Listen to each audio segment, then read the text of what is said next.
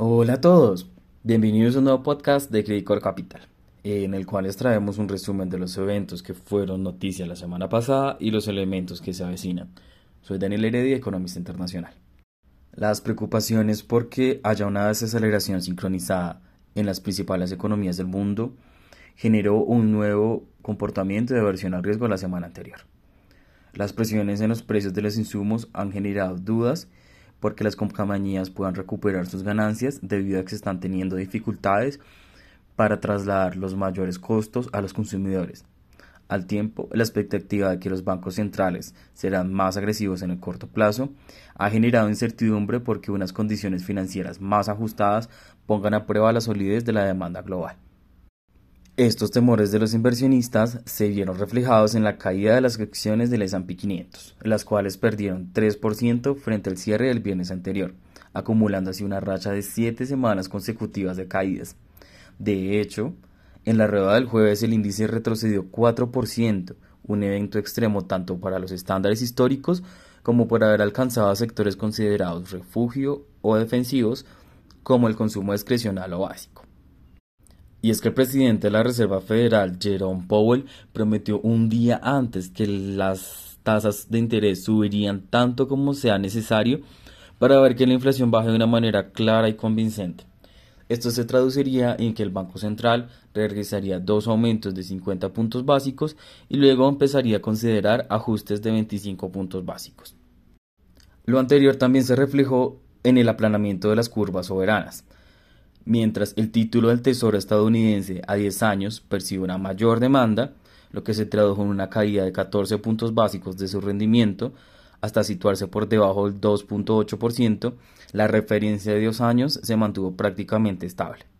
De forma similar, en los mercados europeos, aumentó la probabilidad de un movimiento de hasta 50 puntos básicos en julio, mientras que a mayor plazo no se presentaron movimientos de igual magnitud. Esto luego de que algunos miembros favorecieran una acción sin demoras indebidas y advirtieran que si los datos venideros confirman una acumulación de la inflación, habría que mantener la puerta abierta a un aumento de este tipo. Por su parte, la economía china no escapó a los temores que se esté teniendo un desempeño mucho más débil de lo esperado. El impacto de las estrictas medidas contra el COVID se reflejó en las cifras de producción industrial y ventas minoristas de abril, con caídas de 3% y 11% año contra año respectivamente. Estos datos generan la posibilidad de un mayor efecto indirecto en la economía mundial, tanto a través de una desaceleración más marcada de la demanda en el país asiático como de mayores fricciones en las cadenas de suministro.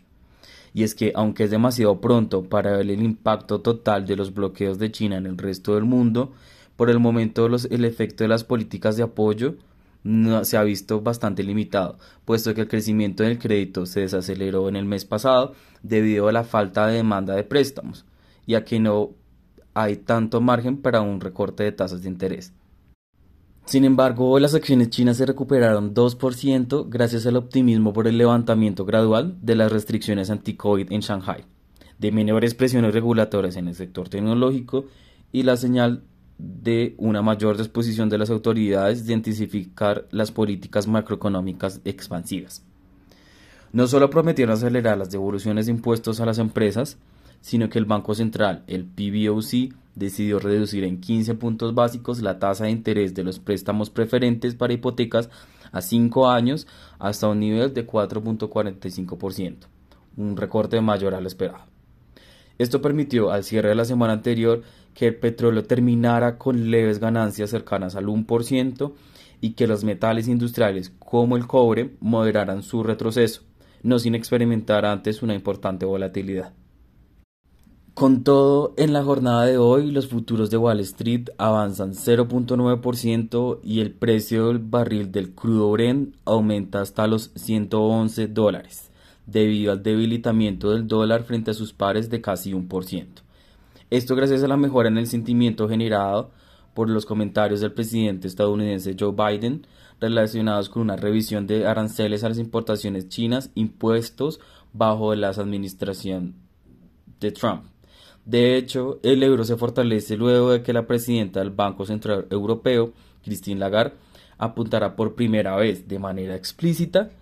a dos aumentos de tasa de interés de 25 puntos básicos en julio y septiembre. Sin embargo, hay que advertir que el optimismo podría desvanecerse luego de la publicación de los índices de gerentes de compras el martes, los cuales presentarían lecturas más bajas para mayo debido a que las empresas podrían advertir que el impacto inflacionario causado por el conflicto en Ucrania se está mezclando con los problemas de escasez de oferta y las fricciones por los persistentes bloqueos por coronavirus en China. Por otro lado, el viernes, el indicador de inflación núcleo preferido por la Reserva Federal mostraría un segundo avance mensual consecutivo del 0.3% en abril, lo que dificultaría que el Banco Central considere por ahora moderar su postura.